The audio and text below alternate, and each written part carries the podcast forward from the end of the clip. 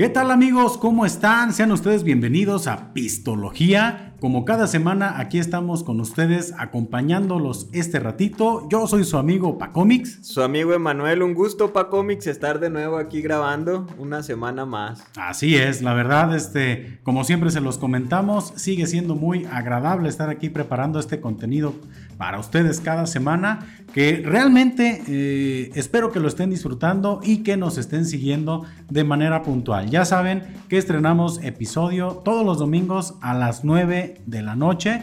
Y pues este también comenzar como siempre invitándolos a que se suscriban al canal y que se y que nos sigan en nuestras redes sociales. Estamos en TikTok, en Instagram y en Facebook. Así es, pues este también comentarles que eh, la otra ocasión les había mencionado que no solamente hablamos de pisto, sino que también vamos a tocar otros temas. Y el de hoy, Emanuel, van a volar pelos, sesos y tecatas. Porque ya habíamos platicado hace un ratito de ese asunto y creo que sí vamos a debatir un poco. Fíjate, Pacomis, que creo que en esta ocasión no salimos muy de acuerdo en el tema que vamos a, a, tratar, como que cada uno tiene su punto de vista y a ver cómo nos sale. Pero hay algo que faltó para cómics, no sé si lo estaba reservando, pero yo me quedaría triste sin el consejo del tío Paco. Oh, es muy cierto. Hay que, hay que hacerlo muy. Sí, muy recordarles a todos ustedes que en Pistología los invitamos al consumo de calidad y no en exceso. Recuerden, ¿eh? Hay que beber con moderación y queremos invitarlos a que lo hagan de manera informada y como ya lo saben, si son menores de edad, dense la media vuelta y vayan por su este, lechitas esas del sello rojo, de las, de las de fresita. Déjenos esto a los señores, o por lo menos a los mayores de 18 años. Sí era el consejo ese, ¿verdad, Emanuel? Es correcto, Paco Mix. Muy bien. Es el consejo. De repente ando aconsejando otras cosas, pero aquí en Pistología es este lo que nosotros venimos aquí a presentarles, ¿verdad? Ya, Oye, ya. donde se te haya salido una barbaridad, ¿no? Así como. Ah, no sé, este, algo, algo, que tuviera que ver con Kleenex o con crema en el. No, no, nada de eso, ¿eh? Este. No, no, este consejo es respecto a la bebida. Y pues comentarles que en esta ocasión vamos a probar nuevamente una cerveza alemana que nos recomendó el buen Richard.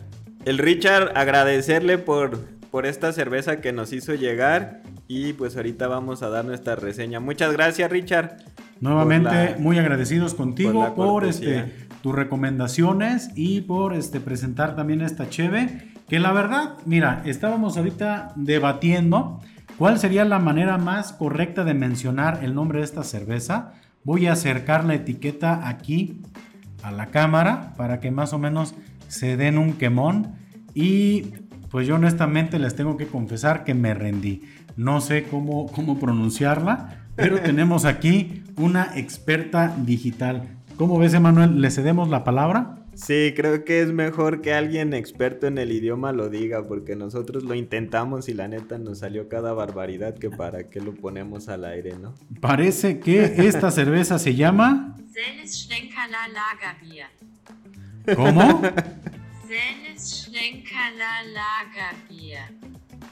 Oh, rayos, sí, ¿no? sí, sí, A ver, va de nuez. Lagerbier. la Lagerbier. A ver, Emanuel. Se les clegle la la bier.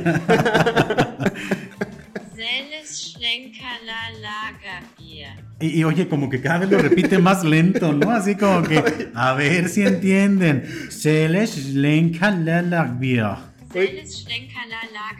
La Yo creí que lo estabas poniendo más lento. No, neta, así, así, este porque sí lo empecé a escuchar más lento y dije, creo que para cómic lo están poniendo más lento para entenderlo, pero. No, no, como que sí se impacienta, ¿no? Aquí Google dice, ay, Celes Slenka la laga vía. Ok, y aquí la traducción es Celes Slenka cerveza lager. Entonces estamos hablando de una cerveza lager. ¿Cuántos grados tiene esta cerveza, Manuel? Pues esta para cómics trae 4.3 grados de alcohol. Creo que, que está ligerona. Sí, sí, yo creo no que es de las más potentes que hemos probado aquí, ¿no? Aquí lo que a mí me llama la atención de esta cerveza es lo que dice la etiqueta aquí al reverso y dice que es la legendaria cerveza ahumada. Fíjate que el término ahumado en una cerveza, primera vez en mi vida que lo escucho. Vamos Creo. a ver. Así es, vamos a ver qué tal, qué tal está ese carácter ahumado. Vamos a ver, en esta ocasión este, hemos tenido comentarios muy encontrados. Sabemos nosotros que este, la cerveza pues debe de ser presentada en tarro o en alguna copa que en general este, le va a dar otro tipo de matices, pero también tal vez es el consejo más errado que nos han dado los, que sean expertos de este asunto, que es también tomarla directo de la cerveza, porque también cambia, digo, de la botella, este, que también tiene su, su chiste beberlo de esa manera, que aquí en México, seamos sinceros, en México nosotros bebemos la chela directa de la botella. Y es algo, para cómics, que realmente nunca lo habíamos hecho, pero sí hay que ser honestos, la costumbre aquí en México es beberlo directamente de la botella, o sea, siempre que te tomas una cerveza, pocas veces, salvo que estés en algún lugar, ¿no? Un bar o algún lugar, un restaurante, lo haces en un vaso especial o en un tarro. Pero la mayoría de veces en reuniones siempre, siempre la botella. Y quisimos probarlo en esta ocasión así para continuar pues con ese estilo que tenemos nosotros los mexicanos, ¿no? Vamos a ver qué tal. Esperemos a todos los conocedores de cerveza que no este que nos perdonen este pecado. Queremos intentarlo de esta manera en esta ocasión para ver qué rollo, a ver si tenemos alguna experiencia diferente. Sabemos que una cerveza lager es una cerveza clara cristalina. Este, bueno, esta botella viene aquí oscura, es una, es una botella ámbar oscuro, pero ya sabemos por experiencia que la lager es una cerveza clara. Y tenemos aquí una reseña, este, aquí en, la etiqueta, y vamos a checar a ver qué nos dice para poder, este, de, de, ahora sí, de puño y letra de los fabricantes de esta cerveza, qué es lo que nos comentan. La Schlenka Lager Helles, bueno, ahí disculpen la pronunciación, se elabora con los lúpulos aromáticos más finos de Baviera y se madura en los sótanos que desde el siglo XIV se encuentran debajo de la cervecería y maltería Schlenka. Se, se, hierve en las mismas ollas y utiliza la fermentación baja con la misma levadura que la clásica Aept Schlenka. Rauchbier. Diablos. El sutil, el sutil ahumado que se percibe hace que la Schlenka Helles sea una representante única de este tradicional estilo lager de Alemania. Pues tiene aquí su reto en alemán, este asunto en media etiqueta, pero vemos que es una cerveza este, clara de Malta, ¿verdad? Eso es una característica importante que pues ya veremos en el sabor qué tal nos va, Emanuel. Y fíjate, Paco, siguen predominando las cervezas alemanas, ¿eh? Este, creo que ya en los próximos capítulos tendremos que traer algo nacional. Sí, sí, sí, yo creo que va a ser una, una buena este, oportunidad también de hablarles de lo que se produce aquí en México y se fabrica.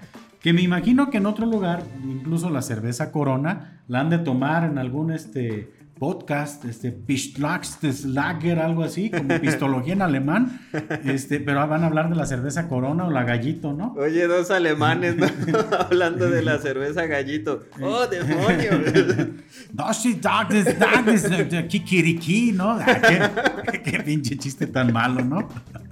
Pero, pero sí, ¿dónde venden la cerveza Gallito en Urrera, no? Sí, y no sé no sé, por ahí escuché, habría que investigarlo, ya que alguien de nuestro público nos lo diga. Creo que no es mexicana la gallito, creo que es... creo, que es de, otro país, este, de Sudamérica, nomás no ah. recuerdo ahorita exactamente de dónde es. No me digas. Sí, Guatemala, Venezuela, pero por ahí, por esa zona, ¿no? A ver, déjame ver. No recuerdo dónde lo escuché. Este, creo que fue en un podcast no recuerdo exactamente de quién, pero sí, sí se comenta que no es mexicana. Déjame ver, es que yo no sabía. A ver, lata cerveza gallo.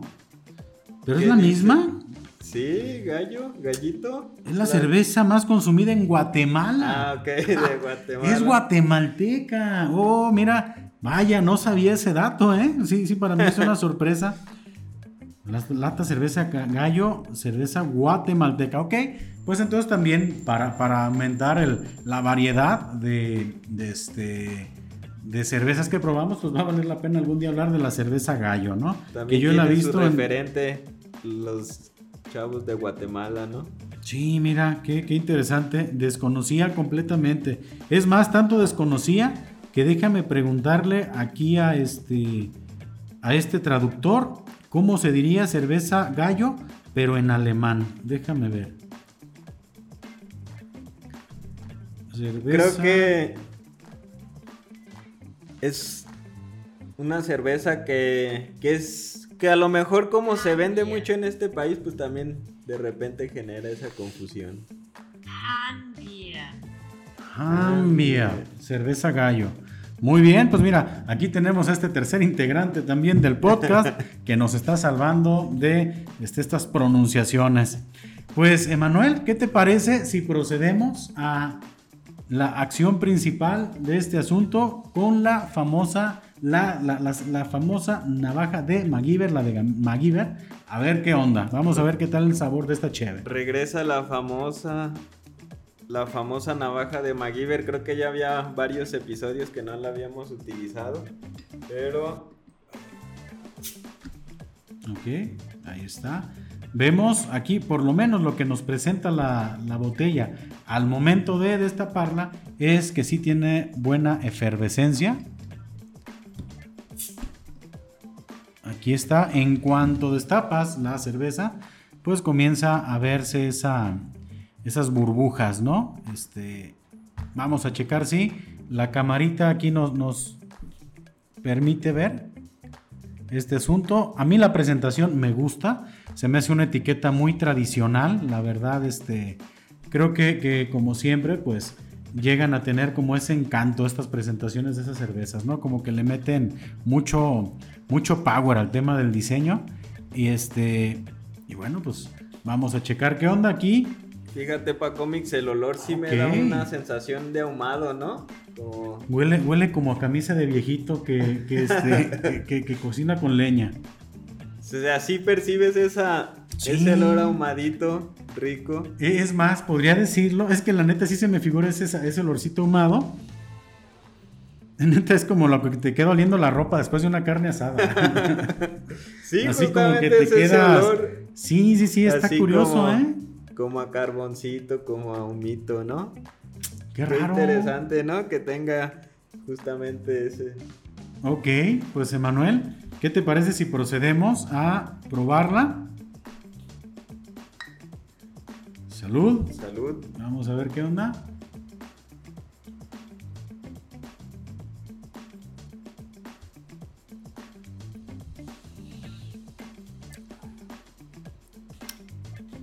Caramba.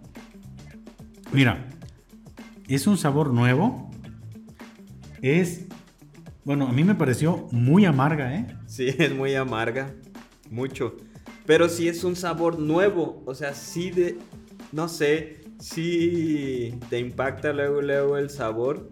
Este, y sí te da esa sensación Wow, como es de ahumadito. Y te lo deja mucho en la boca.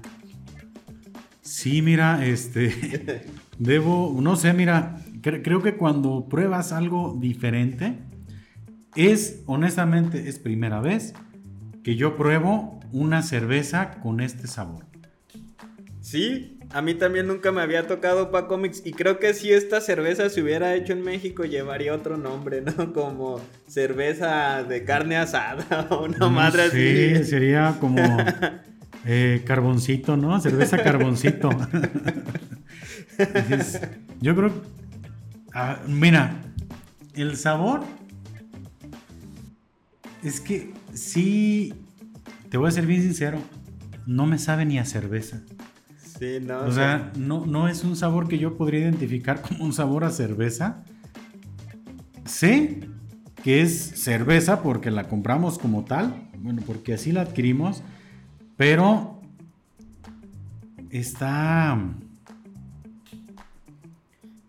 Y también, pues no notas, o al menos no lo noté en el primer trago, esta sensación de alcohol. O sea, está totalmente oculto, ¿no? Podría ser peligroso. Este, no notas ese saborcito a alcohol. No sientes tampoco la sensación. Queda muy fuerte el ahumado.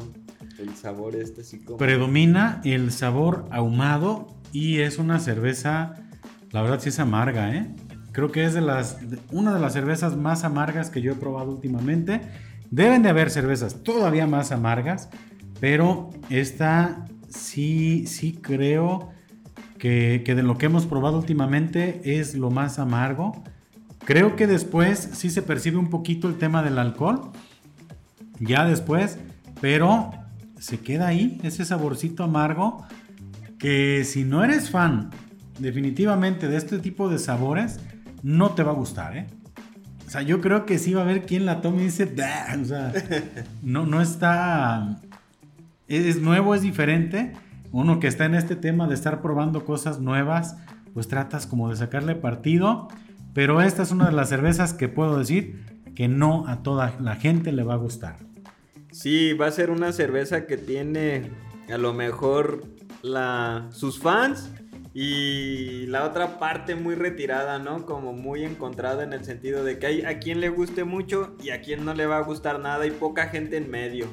O sea, como que sí es una cerveza que va a tener como poca gente que dice, ah, está bien. O sea, de, un, de un nicho muy, muy reducido, porque sí te queda, o sea, te queda lo amargo, eso amargo, ese sabor amargo, y te queda también ese sabor ahumado. No miente, o sea, la cerveza no miente, sí cumple con lo que dice. El tema es que seas fan de estos sabores. Si no eres fan de, este tema de, bebidas fuertecitas, no te va a gustar, a pesar de que sea una lager, que son conocidas como cervezas ligeras. Emanuel, no sé si tengas tú algún comentario más que hacer de esta cerveza o pasamos a la calificación. No, vámonos directo ya para cómics a la calificación para... A ver, vamos a ver. Me gustaría esta vez comprometerte a ti primero. ¿Qué calificación le das? Ah, que la canción. Honestamente, no el sabor no es mi favorito. Es este.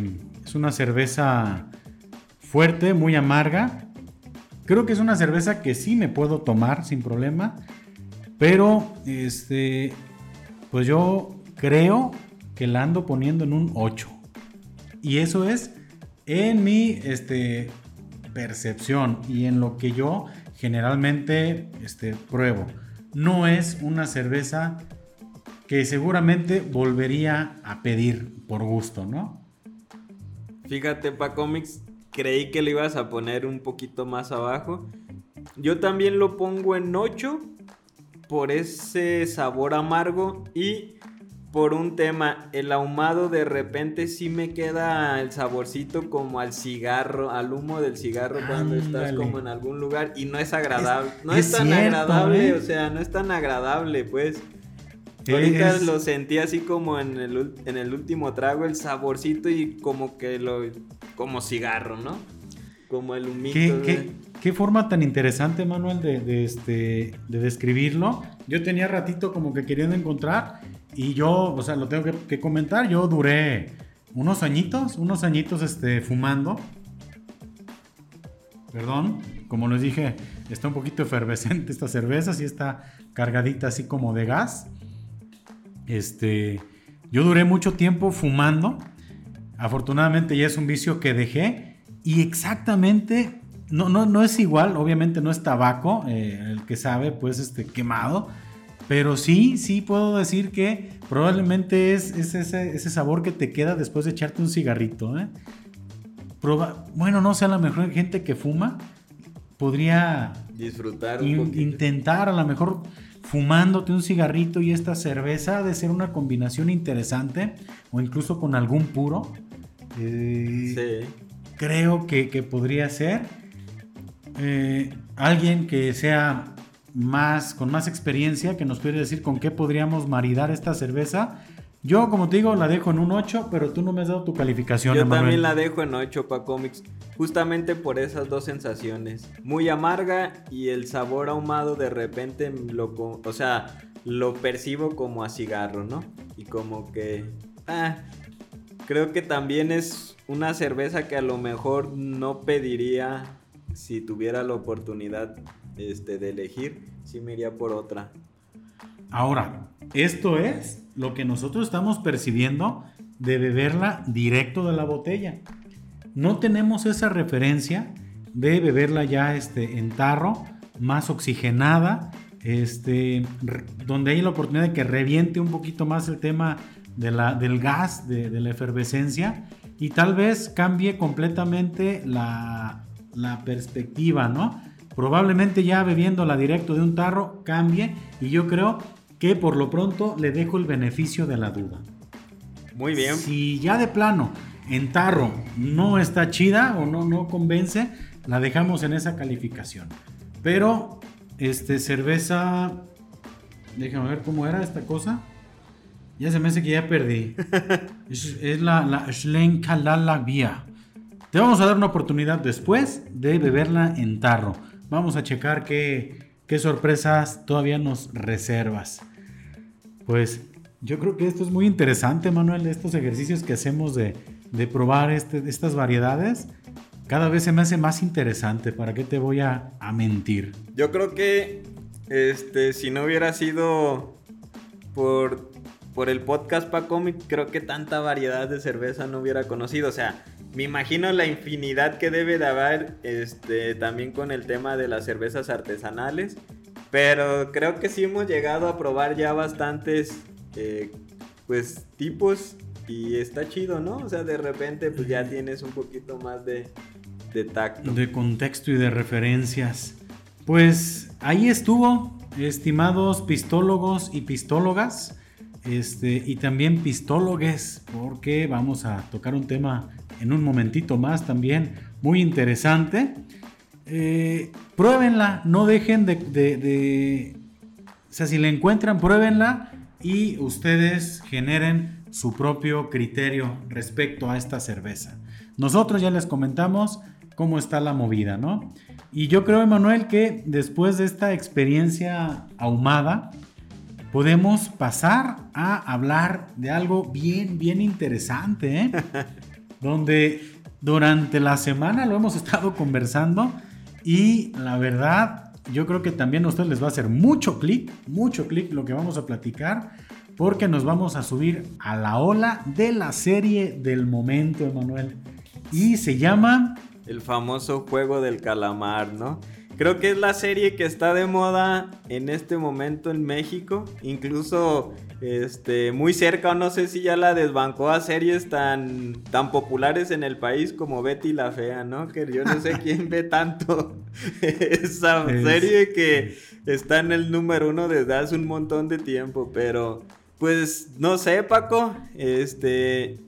Se ha visto un montón de memes, un montón de referencias y creo que no hay nada de lo que se hable más en cuestión obviamente de, series en este país que la famosa serie del, el juego del calamar, ¿no? Sí, mira, recuerdo que en uno, en ¿qué fue? Hace un par de podcasts o fue el anterior cuando hablábamos precisamente de plataformas de streaming. Sí, creo que fue el anterior. Ah, no sé, en uno de los dos anteriores. Se hizo el comentario de que le estaba faltando una apuesta fuerte a Netflix. Mencionamos que no había nada todavía en el este ahora sí en la oferta de, programación o de series y precisamente hablamos de ese tema y vino el bombazo del juego del calamar es este y como tú lo dices fue una un boom donde este pues en redes sociales en TikTok, en Facebook, empezaron a, a este, pues a ver demasiados memes. Eh, fue toda una situación que revolucionó el gusto de la gente en muy poco tiempo. Y yo tengo mis comentarios de la serie porque este pues me di la tarea de verla, quise saber de qué se trataba. ¿Tú viste la serie, Manuel? Sí, Fíjate, Pacomis, que también me di a la tarea de ver los nueve episodios. Y bueno, yo inicio, ¿no? Doy este primer paso. A ver, vamos. Sí me gustó. Primer round. El primer round. A mí, la verdad, sí me gustó. Y mi primer comentario es, se me hizo muy entretenida. Mucho, muy entretenida. Quería seguir viendo capítulo a capítulo cuál era la siguiente, el siguiente juego, o sea, qué pasaba con tal personaje, ¿no? Para mí la neta sí estuvo muy entretenida y se me hizo una serie muy bien hecha y pues con argumentos muy interesantes que, que empaticé con muchos de ellos, ¿no? Muy bien, ¿a ti se te hizo muy entretenida? Se me hizo muy, muy, mucho, muy entretenida. Yo creo que sí merece estar en ese top en el que se encuentra actualmente.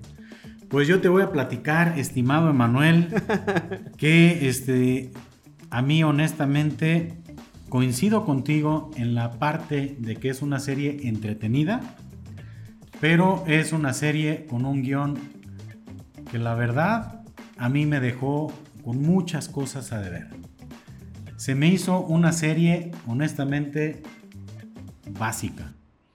Básica en el guion, se me hizo una primicia interesante. Sí, este, sí se trata de, un, grupo de personas que vamos a tocar a lo mejor varios temas este, muy por encimita para no, no hacerles algún spoiler. No queremos tampoco contarles la serie ni en qué termina ni cómo se desarrolla pero pues eh, hablan de, un grupo de personas endeudadas. Y el, protagonista es un camarada que está viviendo en casa de su, de su mamá y pues es todo un patán que está viviendo ahí aprovechándose de la pobre viejecita, ¿no? Eh, y de ahí se comienza a desarrollar toda una historia donde eh, honestamente con el desarrollo de cada episodio me di cuenta de lo fácil, de lo fácil que quisieron resolver muchos problemas. Tal vez no se quisieron meter en broncas, tal vez tuvieron miedo de arriesgar un poquito más con más episodios, pero yo tengo un comentario. Yo no sé por qué la gente le hace tanta fiesta a esa serie. A mí, honestamente, se me hace entretenida, pero hasta ahí. O sea, ¿tú por qué crees, Emanuel, que genere tanta, tanta pasión? Porque he escuchado gente que se superclava en el tema, ¿eh? Y te hablan y es tema de conversación en oficinas, en escuelas, y no, hombre, los juegos del calamar, digo, el juego del calamar, hombre, es una obra maestra. A ver, Emanuel, tú, ¿dónde percibes que, que se encuentra ese elemento que a tanta gente hizo creer que estaba viendo la mejor serie de la historia? Mira, primero maneja un tema con el cual empatizamos mucho en México, ¿no? Y ya lo mencionas, el endeudamiento. Y maneja un tema que es una salida, no lo voy a mencionar como fácil, pero que es una salida a ese problema y justamente ahí es donde se desenvuelve todo. Pero quizá la parte más importante con la que terminas tú enganchándote es que te va dando ciertas señales de por dónde va la trama y esa sensación de ir a, o sea, de ir detectándolas, yo creo que sí te genera como esa idea de, ah, este, yo me di cuenta de eso dos capítulos antes, ¿no? y sí te genera esa sensación como interesante. Te, hace sentir inteligente, ¿no? sí. Así, wow, o sea, descubrí algo que era asquerosamente obvio. O sea, es, es eso lo que a mí me pareció, es una serie predecible y obvia, que, que sí juega mucho con esa parte que tú dices de que, de que el espectador se vaya sintiendo tan sumergido y así tan capaz de descubrir lo que viene cuando es totalmente obvio, lo que te están presentando. Y una de las cosas es las máscaras, con las tres figuras. O sea, como que la gente se siente Sherlock Holmes descubriendo, güey, el triángulo es esto. Oh, el círculo es esto. Wow, el cuadrado cuando te lo están poniendo en la pantalla, ¿no? Y, creo que juega mucho con esa parte, este, donde, pues a mí se me hace como que es las pistas de Blue con balazos, ¿no? Cosas bien obvias que la gente se siente bien este, intuitiva descubriéndolas. Pero es que sí genera como una satisfacción chida de decir, oh diablos, acabo de descubrir algo que mucha gente no se dio cuenta. O sea, y tienes esa sensación como de platicarlo, ¿no? Ajá. Y y por ejemplo, mi punto principal es el latino de las personas que hicieron la serie en dejar esas pistas y hacerlo de esa manera, ¿no? Como, pues hacerlo como con ese enfoque y sí digo, ah, o sea, hicieron como un, pues ahora sí que, que una estrategia para ir enganchando a las personas. Y eso es lo que a mí se me hace muy interesante. Están puestas ahí a propósito y de la manera correcta para engancharte, ¿no? Y es lo que a mí Eh, me gusta mucho. Mira, yo, yo digo que la serie de, de El Juego del Calamar es una canción de reggaetón. Pega durísimo, o sea, y a muchísima gente le va a gustar. Y la muestra está en que es la- una de las series número uno. Y a mí honestamente lo voy a decir, no es porque quiera sonar yo, este, como conocemos la palabra, muy mamador, pero a mí honestamente una, una bandera roja, una Ajá. alerta es cuando algo le gusta mucho a mucha gente, honestamente para mí es un foco rojo de que por algo le gustó tanto y por algo conectó tanto con la gente, porque es una serie muy básica. Donde honestamente a lo largo de algunos episodios y, ni habla, y sin hablar de detalles, para no hacer spoiler a quien no la haya visto, creo que resuelven cosas de una manera tan absurda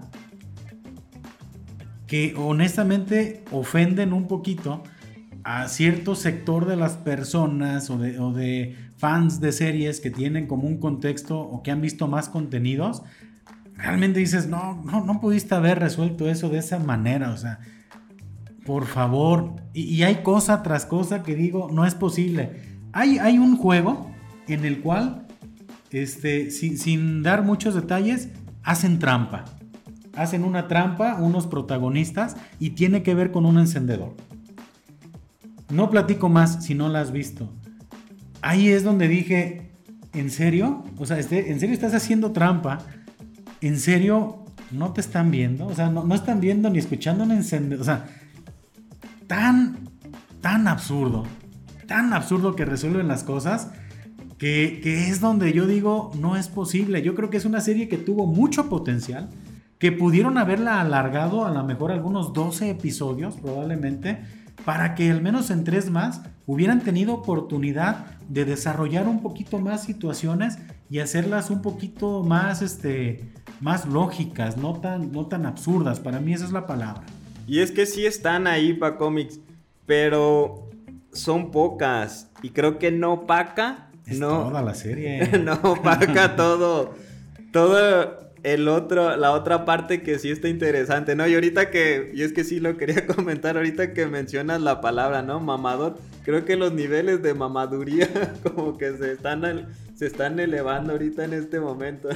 Es Pero que- yo sí creo que, que el desarrollo de los personajes está bien hecho porque empiezas a empatizar con las situaciones que ellos están viviendo y realmente te empiezas o sea, a interesar por lo que le pase a uno, por lo que le pase a otro y te empiezas a enganchar con esa historia de ese personaje. Y obviamente desde un principio pues te manejan las historias de los personajes principales, no son a los que más tiempo le dedican y son a los que más tiempo este tardan en construirlos y los van construyendo y empatizas y, dejas ahí de es lado donde yo estoy completamente en desacuerdo contigo.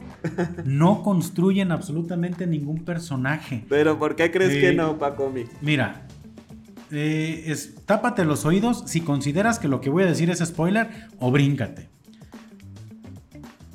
El juego se trata, obviamente, todos los juegos tienen un ganador. ¿Estamos de acuerdo? Estamos de acuerdo. Ok. La trama comienza y automáticamente identificas quién es el protagonista.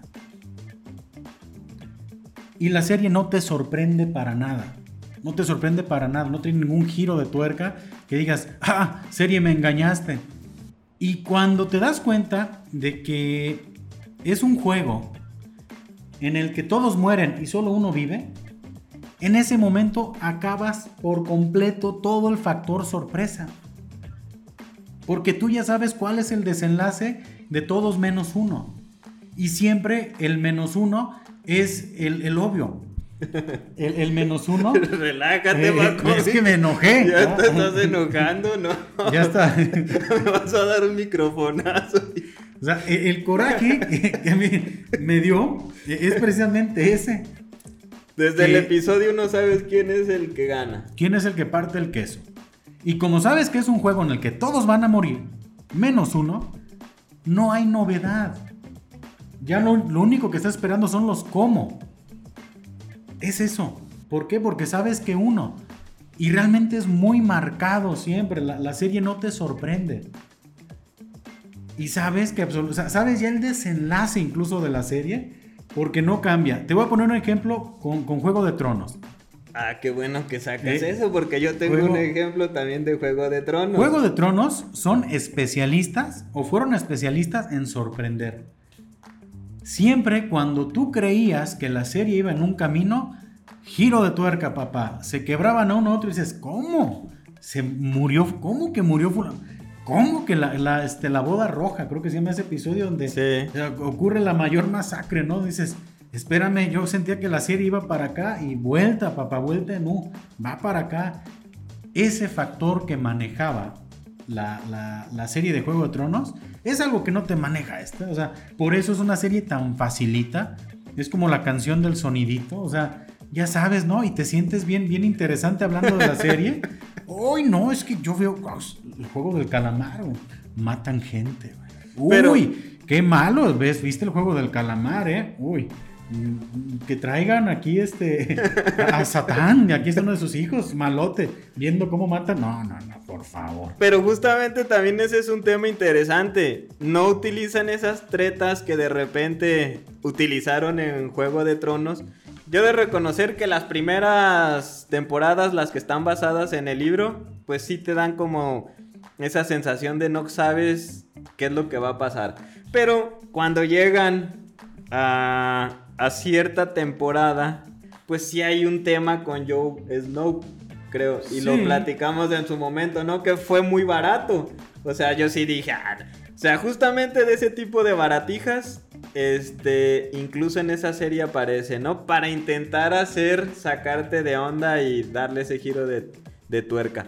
Y aquí lo que se hace interesante es que te plantean el tema y lo dejan correr. No lo ponen para después sorprenderte con otra cosa, ¿no? Tú más o menos te vas dando cuenta por dónde va en base a las señales que te va dando.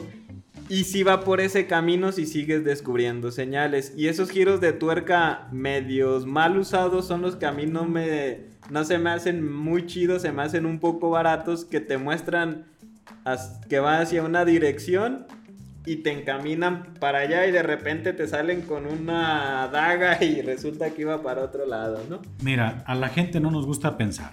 Y pues ese es un Y- tema que yo siempre he manejado de esa manera. ¿no? Para mí es eso.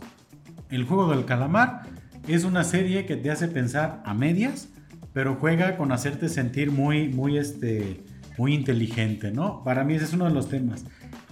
Te agarras haciendo tus teorías y te agarras... Simplemente tú, tú mencionabas algo al inicio de lo que estábamos platicando. Y es que, pues el mexicano automáticamente se identificó con la serie porque vivimos todos con la cultura del endeudamiento. Todos los mexicanos sabemos perfectamente lo que es estar endeudados. Todos los mexicanos sabemos perfectamente que quisiéramos tener esa, esa receta mágica para, para acabar con nuestros problemas, de encontrarnos ese maletín lleno de billetes en la calle. Y juegan con esa ilusión del mexicano, creo. Y, por, y a mí me gustaría saber si, si el juego del calamar es un fenómeno mundial o solamente es un fenómeno en países tercermundistas que estamos sufriendo a lo mejor de una economía este, pobre y triste que nos hace identificarnos con problemas de alguien con deudas y a lo mejor en Suiza la han de ver y en decir, ¿eso qué? O sea, nosotros vivimos en una economía primermundista y eso no es problema para nosotros, pero aquí los mexicanos, como le hacemos fila a Coppel y Electra, pues de volada nos hablan de deudas y ahí nos tienen viendo a unos este, este, coreanos darse en la torre, ¿no? Y es que para cómics ahorita tú mencionas, es una serie que no te hace pensar. Pues también es parte del éxito, o sea, no siempre quieres estar Claro. como... No siempre quieres ver una serie así como para sentirte intelectual, ¿no? O sea, quieres ver una serie que está bien hecha, que tiene una línea bien, que los personajes son interesantes, que empatizas con ellos y no quieres como de repente andar ahí, este, descubriendo. Volviéndote y- loco entre apellidos y linajes y reinos, ¿no? Como en Game of Thrones, que pues ahí este, desde un inicio tienes que estar bien atento a quién viene de qué familia y de qué reino y de qué esto, porque si no te pierdes. Y que sea fácil mi punto es que sea fácil no significa para mí que sea mala. No, es que no es, eh, eh, en sí no es mala. O sea, en sí la, la serie no es mala. Es este, es, bota, es, es palomera, es una serie que sí, honestamente yo la vi y este... Y sí tuve curiosidad de saber cómo terminaba. O sea, sí era un tema en el que quería yo saber cómo terminaba, porque digo, ya la había comenzado a ver. Y dije, bueno, sí quiero saber, sí me generó por lo menos saber cómo, cómo resolvían muchas situaciones. Que incluso el final también se me hace que lo resolvieron muy barato. Y termina con una señora cerrando ciclos, cortándose el pelo y cortándose y pintándose el pelo, ¿no? Así como que cierro ciclos, ya no quiero estar aquí, me voy a pintar el pelo, o sea, así pues, con ese tipo de cosas tan, tan básicas, ¿no? Sí, sí, yo sí vi eso, ¿no? Al final, así es una, una- alguien cerrando ciclos, ¿no? Vámonos y me voy a cortar el pelo, así como que, ah. Pero fíjate como Mm. 200 mil mexicanos hacen eso, ¿no? Y dijeron, no, diablos, qué chido.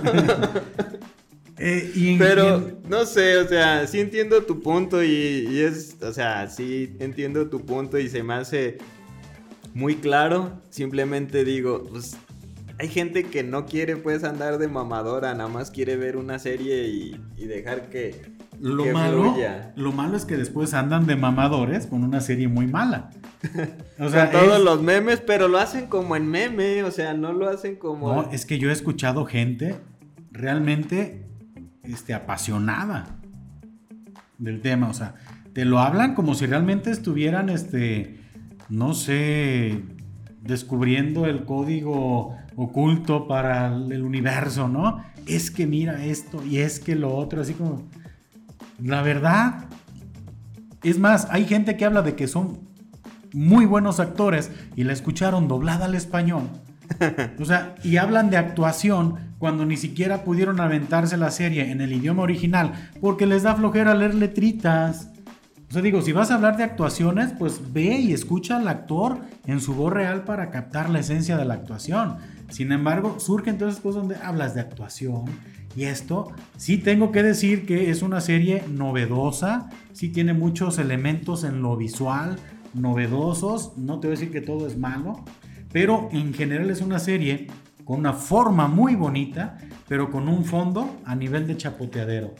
Básica, básica en el guion, fácil de entender, fácil de llevar, obvia, predecible. Para mí, honestamente, no digo que no me gustó, simplemente la dejo como una serie palomera.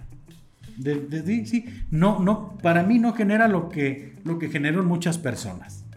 Bueno, pues puede ser que por ahí Paco, este, yo sí creo que sí tiene un mensaje. De repente sí tiene un mensaje, ¿no? Económico. Tiene un mensaje de cómo de repente priorizamos el dinero sobre nuestro propio bienestar. Y yo sí se lo he escuchado a muchas personas y hago clic con ellos, ¿no? Este, una persona sí me decía, pues a mí me hace ver cómo como sociedad, incluso aquí en México, priorizamos el dinero sobre el bienestar físico de nosotros mismos y lo puedes ver en un montón de cosas. Entonces, sí, si bien no es este una obra maestra, pues yo sí creo que sí tiene muchas cosas padres y que sí es muy disfrutable y que sí tiene un mensaje Mira. interesante. ¿eh? Te va a hacer clic porque yo creo que nuestros hermanos coreanos tenemos mucho en común con los mexicanos porque te abordan los temas primero deudas familia mamá o sea son son haz de cuenta que son temas que están ahí no y haz de cuenta que es como, como todos esos temas que te abordan en la película de Coco, pero con balazos. Y, y el tema de la violencia también es otro tema que abordan también por encimita, o sea, siempre se queda a medias. Le entras a la violencia, pero con, sangrita que parece jarabe para la tos, ¿no? O sea, ni siquiera el tema de lo, de lo lo sangriento, lo abordas al 100 porque como que lo abordan con miedo. Y, el balazo donde se ve que él, se va para atrás y la chispita y, y ya nomás ves el- Si esa serie hubiera profundizado más en varios detalles, la alargan quizás un poco y explotan esas cosas, creo que se puede convertir en una serie muy buena. Desafortunadamente es una serie que arriesgó más en lo estético que en muchas otras situaciones. Y, una serie buena que a lo mejor no le hubiera gustado a tanta gente. Yo creo que no, ¿por qué? Porque ya es más explícita. Es más, incluso también cumplen con la cuota cachonda en, en la... o sea, es como que fueron palomeando. A ver, una serie debe de tener esto. Pum. Violencia. Esto. Cachondería. o sea, es más, se me hizo a mí tan gratuita esa escena que está por uno de los episodios. Tan fuera de... O sea, hay cosas también que, que en el baño pasa otra cosa de ahí de esa manera. Tan, tan, este tan ridículo. Tan ridículo pasa y lo resuelven y, o sea, es un preguntarte cómo no se dan cuenta de esto en, la serie. Todo eso, eso, esas cosas facilitas de resolver. Es lo que a mí, honestamente, me mantiene en una situación, este, de alguna manera, de, de desconcierto y de molestia. Creo que me queda de ver muchísimo en muchas cosas. Pues fíjate, pa Comic, ya para concluir, se nos está alargando ya el tema bastante. Yo creo que de repente sí le perdonas esas cosas, yo las vi también. Este, cuando lo platicábamos, sí las vi. Pero lo, perdonas, no te pones tan exigente y priorizas de repente eh, las otras situaciones que ellos te quieren ir mostrando, ¿no?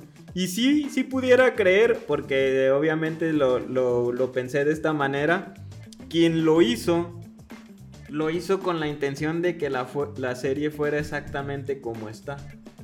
O sea, ellos sabían que iban a enganchar a cierto tipo de público, sabían el tema que iban a tocar, sabían que si tocaban un poco más de gore o de violencia iban a espantar a mucha gente. Entonces creo que la hicieron con el propósito de enganchar a la mayor gente posible, pero a mí sí se me hace muy bien hecha. Este, y de repente se me hace como bien. O sea, sí la califico como muy, muy, muy recomendable. Pues mira, si te gusta lo simple, si no eres, o sea, si no te gusta exigirle mucho a un guion, si realmente este, no te gustan los contenidos un poquito más complejos o más profundos, adelante. Puedes ver Betty la Fea y después ves el juego del calamar y cumples con esa cuota que tienes de fan de las series. Que sí, bueno, tal vez es, como el juego del calamar puede ser la puerta de entrada de muchas personas al mundo de las series. Y decir, wow, está este mundo de las series y nunca lo había experimentado. Deja, veo más contenido. Ahí es donde probablemente ya generarás otro criterio. Pero si el juego del calamar para ti es una puerta de entrada a meterte al mundo de otras producciones con mayor calidad, pues qué bueno, no dejes de explorar. Pero no te quedes solamente como, como el juego del calamar, que a mí en lo particular se me, se me hace una serie que se queda medias prácticamente en todos los aspectos. Pues vaya opinión para cómics tan controversial. Pues es este, que pues no, no puedo. es que te tendría que decir, wow, es lo mejor que he visto. Déjase la muestra a mi tía para que se asuste. Así, ay, mira, matan gente, ¿no? Eh, no, no, no, porque pues no es mi intención. Creo que honestamente quise darles mi opinión más, este, eh, pues más, lo más cercano a lo que realmente creo. Porque me guardé muchas cosas por censura, ¿no? Pero, pues es eso, creo que, que es lo padre, es que a lo mejor ver mucha gente que piense como tú, de esas personas muy fan de la serie, y otro grupo de personas que, como yo, que a la verdad pues nos quedamos con este con un mal sabor de boca de ver la serie. Muy bonita, de muy colores muy bonitos, muy novedosa la muñeca, que es lo único que yo he visto que le hizo, que le enganchó a la gente, no he visto más. La muñeca del primer episodio es la reina, le deben todo a esa serie porque yo no he visto más de la serie más que eso. Y lo lograron porque supieron enganchar a las personas desde el primer episodio. Pues es que yo he escuchado pa comics y escuchado una reseña de una serie, ¿no? Que muy buena, pero te dicen las recomendaciones, dale paciencia a los primeros siete episodios porque son lentos. Y a veces eso ocurre con muchas series donde, ah, la historia es tan densa y tan lenta que te desconecta. Y esta, pues desde el primero te mostraron su primer su carta fuerte, ¿no? Y, desde el inicio, y ya sabes quién y cómo iba a acabar. Y desde ahí te va a hacer una resbaladilla bien divertido. sí, no, qué bárbaro. Sí, sí, sí, hay gente a la que le encantó. Pero la Manuel... es como esa que te avienta, que te empuja la resbaladilla de la serie, ¿no? Ya después nomás vas de bajada. Vas viendo, vas viendo, vas viendo. Y sí, entretenida, sí quise saber qué onda, pero para mí, Manuel, es mi opinión del juego del calamar. Eh, ¿Y qué te parece, Manuel, después de estos comentarios que acabamos de hacer de esta serie? Nos, este, la verdad, sí, sí, creo que en eso sí cumple, sí genera controversia. Bastante. Ahí está. Tan solo nosotros, si esta conversación hubiera sido de otras personas, yo creo que no terminamos la plática, ¿no? Porque cada quien iba a tener por ahí sus argumentos a favor o en contra. Y bueno, pues si eso quieren lograr los directores de esta serie o el director, pues lo está logrando. Y después, Emanuel, de hablar de esta serie tan controversial, Vamos a hablar de otro tema no menos controversial y que forma parte de la agenda progre de las nuevas generaciones y habíamos bromeado en el este, episodio pasado de ese tema y es el lenguaje inclusivo que este, pues está ahorita tan tan presente en estas nuevas generaciones. ¿Qué onda? ¿Qué onda? ¿A ti qué te parece ese tema? Yo para Comics tengo una pregunta para abordar el tema. ¿El lenguaje inclusivo significa cambiar una letra exclusivamente, ¿no? De eso estamos hablando, de ese tamaño es este lo que aporta a todo este tema, ¿no? De inclusión de todo tipo. El cambio de una sola letra. El cambio de una letra, pero esa letra se supone, ese cambio en una letra se supone que este, representa a una, un sector de la sociedad que se siente excluido eh, o que no se siente cómodo dentro de él y el ella. O sea, hay, un grupo de personas que por alguna razón muy respetable, yo no voy a cuestionar el por qué. Digo, si, si para ti es algo importante y tú quieres que te llame compañere, te voy a decir compañere. O sea, no hay problema, sí te lo voy a decir. Pero pues yo honestamente no veo que tenga sentido o que sea incluso importante.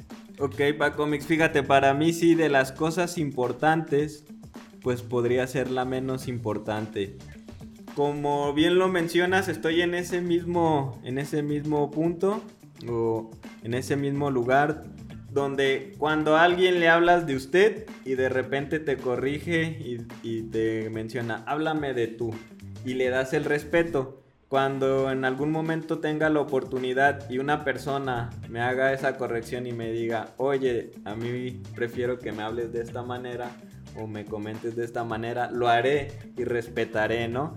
Pero no es algo que posiblemente yo lo haga sin que la persona este, me haga la observación. Cuando, los, cuando me lo hagan, lo respetaré, pero todavía siento que no tengo como esa cultura tan, tan marcada para poder integrarlo rápido, ¿no? Siento que sí me va a hacer falta tiempo para la integración, me va a hacer falta tiempo para el cambio. Y creo que pues también es interesante manejarlo de esta manera. Este, hay que respetarlo, pero también hay que respetar la otra parte de las personas que a lo mejor no estamos todavía tan conectados con ese lenguaje y que nos va a costar un poquito más de tiempo irnos adecuando y caminando. No lo hacemos de repente por malas personas, creo que sí debe de haber tolerancia de las dos partes. Estamos viejitos para entender esas cosas. Sí, nos va a costar un poquito más, ¿no? Que quizá es a las personas que ya tenemos más edad, creo que los chavos rápido agarran toda la información y creo que a nosotros nos cuesta un poquito más el cambio. No es por hacer la maldad, simplemente es danos tiempo, este, al menos a mí creo que eso es lo que me está sucediendo, es como mi contexto, ¿no? Para mí, a mí hay, un detalle que en general me, me preocupa, y es que las nuevas generaciones están más preocupadas en el ser que en el hacer. Están más preocupadas en buscar ese, ese lugar a donde pertenecen y se les puede ir una vida, ¿eh? Tratando de, ser identificados en una, en un este, sector de la población, eh, en una manera de decir. Y, había comenzado, por ejemplo, antes, todos, éramos todos. Incluía a todo mundo, Hombres y mujeres. Y nunca había habido nadie llorando por eso. Eh, antes, la palabra maestros era todos. Y no porque forzosamente maestros sea una palabra en género masculino, había problemas. Yo nunca había nadie diciendo, vengo de la ciudad. Ay, ¿por qué la ciudad? Pues ni que la ciudad fuera mujer, yo no soy. no, pues, estoy incómodo porque, porque es la ciudad. Realmente las generaciones anteriores no nos preocupábamos por esas cosas que yo sigo pensando que siguen sin tener mucha importancia. Creo que la gente debe en estos momentos estar más preocupada en el hacer que en el ser, porque el hacer realmente les va a llevar a un lugar realmente este, positivo en la vida, cumplir metas. El que te digan compañere, ¿qué onda? O sea, ellos. O sea, e, e, es también, si no te gusta que te encasillen en ellas o en ellos, el que te encasillen en ellas también es ponerte en una casilla, que es lo que no quieres. Al final, estás peleando por no estar en, un, en, un, en uno en otro, pero tú te pones en otro sector, ¿no? Y tú también te, excluyes o te incluyes en una situación que honestamente para mí, si es para dónde va la, la, corriente, pues vamos a seguirla, nos vamos a acostumbrar, pero para mí el lenguaje inclusivo en este momento ni siquiera debería ser tema de debate porque no es tan importante como otros problemas que realmente predominan en el mundo, en nuestra nación, en nuestra economía. Estoy de acuerdo contigo, Pa Comics. Eh, creo que el lenguaje incluyente es la forma fácil o es el tema fácil y es el que menos aporta de todos, ¿no? En una sociedad que a lo mejor hay personas que sí necesitan un poquito más de apoyo para este, vivir una calidad de vida mejor. Y te lo voy a mencionar en esta ciudad, ¿no? Las rampas para discapacitados. Eh, no manches, son una trampa mortal. O sea, realmente están muy mal hechas. Y yo diría, ok, el lenguaje se me hace lo más sencillo a lo cual sumarse, pero hay un montón de cosas a las que nos tendríamos que sumar y no lo hacemos. Por eso yo creo que el lenguaje inclusivo para mí es lo más fácil y lo que menos aporta. O sea, nunca se habló de las... Pocos medios hablaron de las Olimpiadas de discapacitados o paralímpicas. Y, ah, o sea, hicieron un papel muy, muy importante y no se les dio como ese, ese reflector que ellos merecen, ¿no? Entonces, por eso creo que el lenguaje es el que menos aporta y creo que hay cosas más importantes en las cuales pudiéramos estar contribuyendo para poder incluir a más personas en la sociedad, ¿no? Pues, ah, compañeros, amigues que, que nos están escuchando, no es un tema personal para nada. Creo que están en su derecho completamente de buscar este, ese lugar en el lenguaje eh, de aquí de, toda la sociedad, pero preocúpense más por ser arquitectos, doctores, por ser este, algo con mayor beneficio a la sociedad que solamente buscar estar en el, en el diccionario de una manera.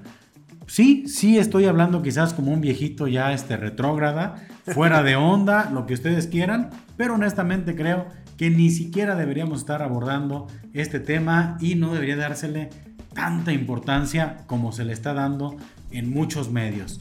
Emanuel, pues yo creo que con este tema, que a ver si no nos linchan por, por, o no me linchan por mis opiniones, que de repente pueden ser un poquito más, este, no, no sé si controversiales, pero a veces no, no me gusta guardarme mis opiniones, pues damos, damos fin a este episodio que, este, pues bueno, tocamos el tema del juego del calamar, un poquito de, lenguaje inclusivo, probamos esta cerveza alemana, este, con ese sabor ahumado tan interesante, y pues nuevamente los invitamos a que se suscriban aquí al canal, a que nos sigan semana con semana, porque queremos este, que también estén escuchando todas las ocurrencias que de repente tenemos y si les gusta lo que escuchan y lo que ven, pues no duden en recomendar el contenido a sus familiares, a sus amigos, a sus seres queridos y a quien a ustedes se les antoje. Síganos Gracias por escucharnos, gracias por vernos y suscríbanse. Hacemos este contenido con mucho gusto y queremos seguir creciendo. Así es, Emanuel. Pues nos despedimos como de costumbre. Salud y saludos. Y si no toman, pues tomen. Y si van a tomar, pues no manejen. Hasta la próxima.